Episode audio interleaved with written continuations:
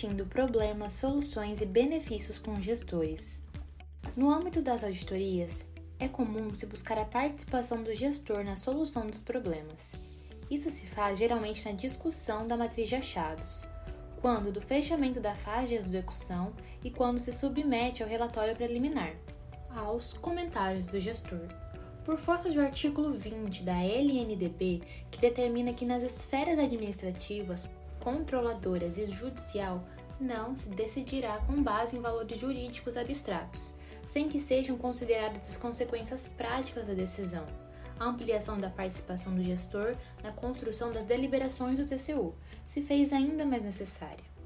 Ao apreciar esse dispositivo, o TCU no Acordão 561-2021, plenário no voto condutor, deixou consignado que o julgador não é capaz de substituir ao gestor, ou seja, a Corte delibera com base nos elementos que se dispõem no momento da decisão, cabendo à parte o gestor trazer aos autos os elementos da consequência que considera relevantes. Exigir que o órgão controlador se incumba de avaliar todos os desdobramentos possíveis da sua decisão, nos variados planos de conhecimento que não lhe competem sem o devido amparo dos gestores competentes. Seria o mesmo que exercitar a futurologia de inverter o ônus da prova, que neste caso não compete ao julgador, mas ao administrador público, que deve carregar aos autos as informações relevantes quanto às eventuais consequências indesejáveis da decisão.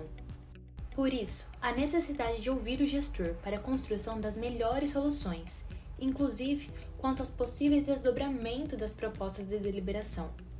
A resolução do TCU número 315/2020 dedicou toda uma sessão para a construção participativa de deliberações, determinando que a unidade técnica instrutiva deve oportunizar os destinários das deliberações, determinando que a unidade técnica intrusiva dava oportunizar aos destinários das deliberações a apresentação de comentários sobre as propostas de determinação ou recomendação, solicitando em prazo compatível informações quanto às consequências práticas da implementação das medidas aventadas e eventuais alternativas.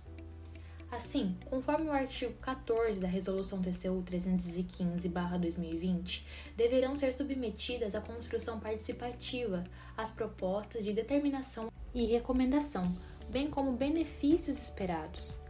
A manifestação deve ser viabilizada mediante ao envio do relatório preliminar, da fiscalização ou da instrução que contém as propostas de determinação ou recomendação.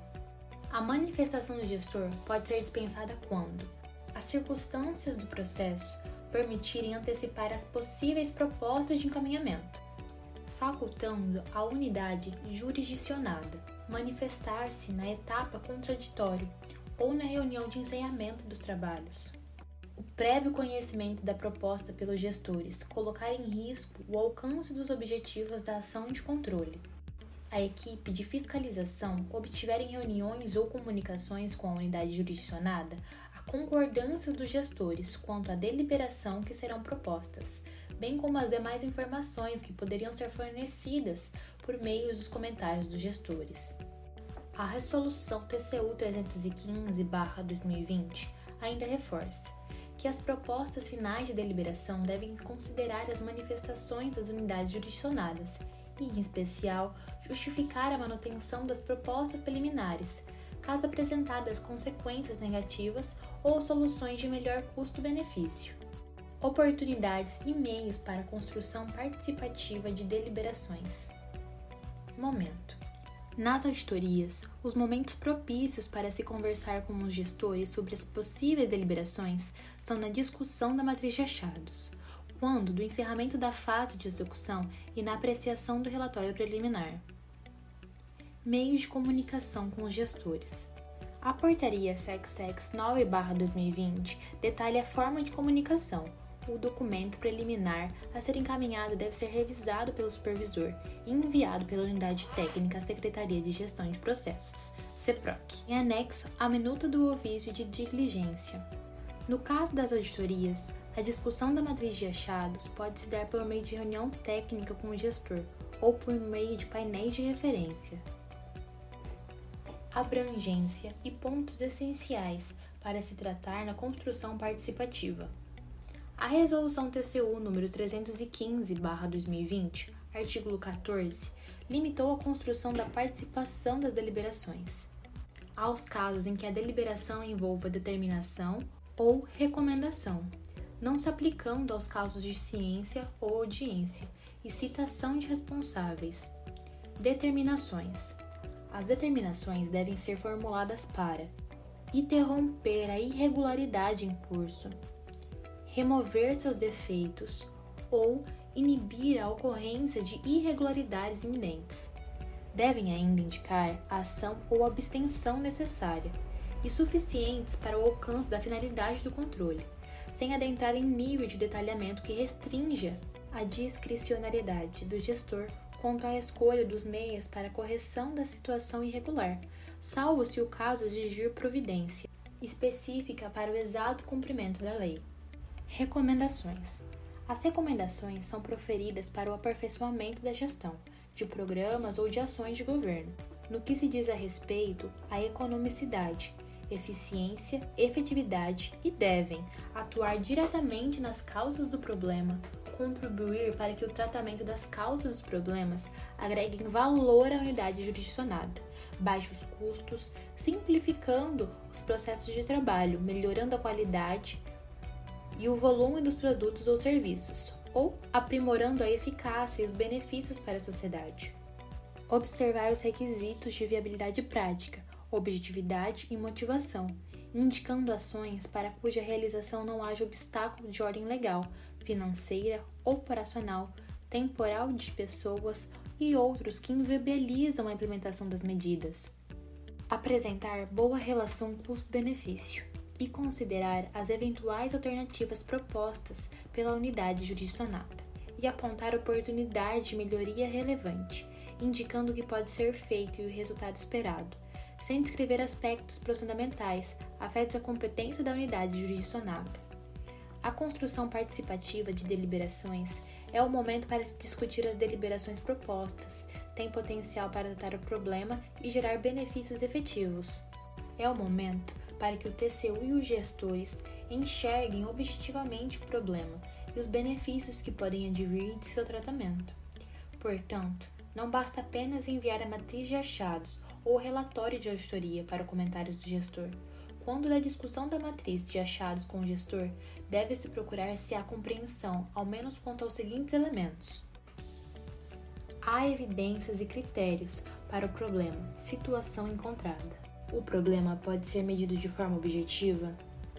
Há evidências e critérios para a causa do problema, ou seja, há evidências e critérios para os efeitos, ou seja, os efeitos são os encaminhamentos que contribuem para o tratamento, de os benefícios propostos que estão coerentes com o tratamento.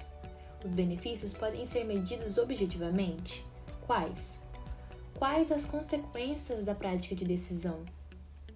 Quais seriam as alternativas para o tratamento de causas? Os prazos sugeridos para os cumprimentos das deliberações?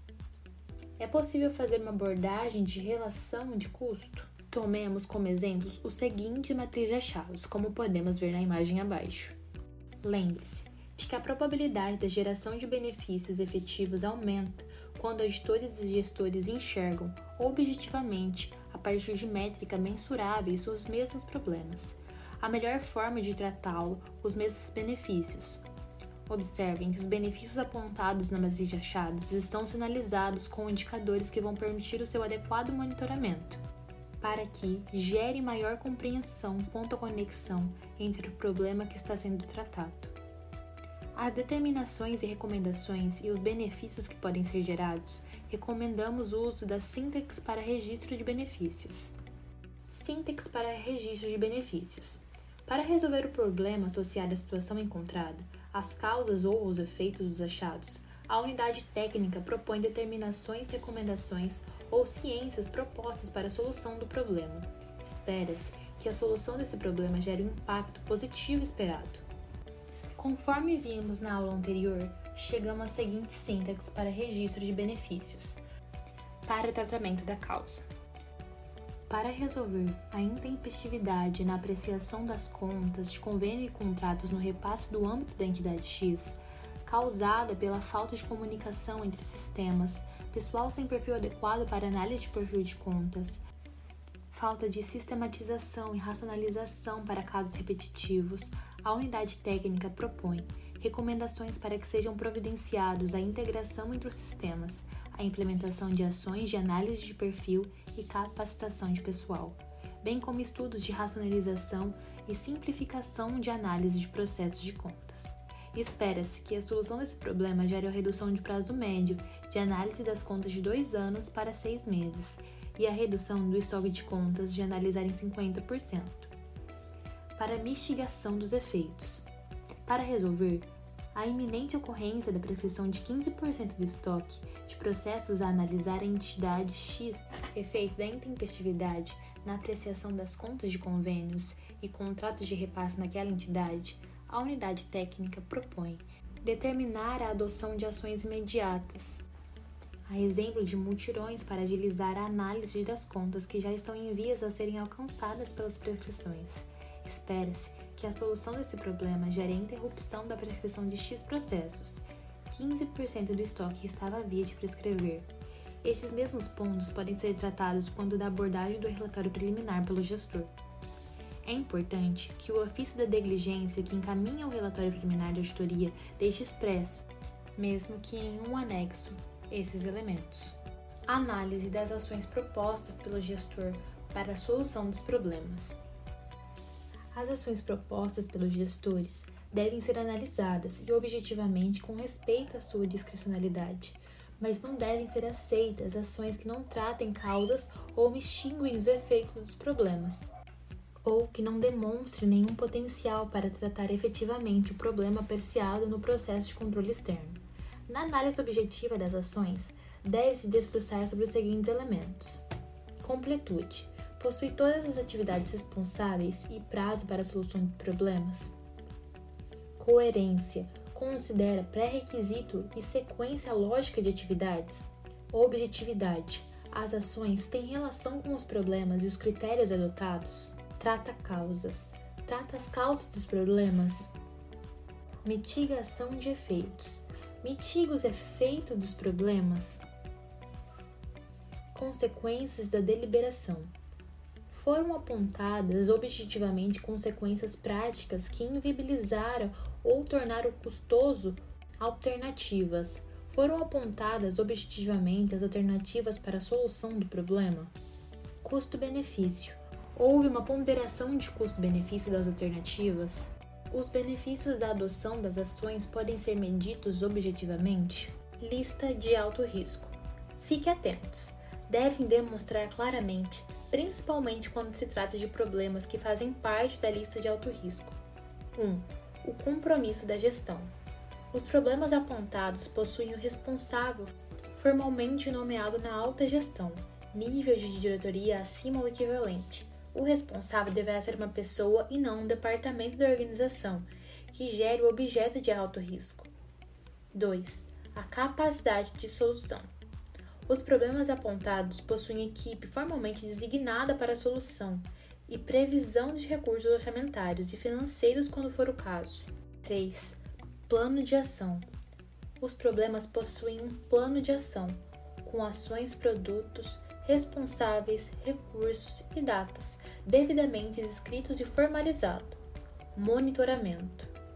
A forma como a alta gestão da medida da organização irá monitorar a implementação das medidas corretivas, indicando quem são os responsáveis por esse monitoramento, diretoria acima ou equivalente ao conselho de administração, se for o caso, incluindo a necessidade de evitar o período de relatórios gerenciais ou via sistema de informações com o próprio órgão.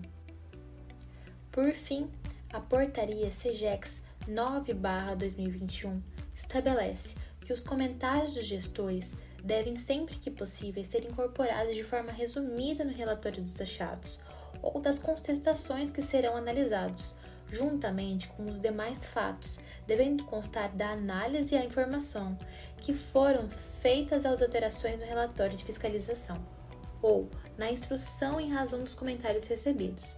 As informações e os argumentos que não forem suficientes para a alteração do entendimento devem ser analisados em sessão específica no relatório de fiscalização ou uma instrução.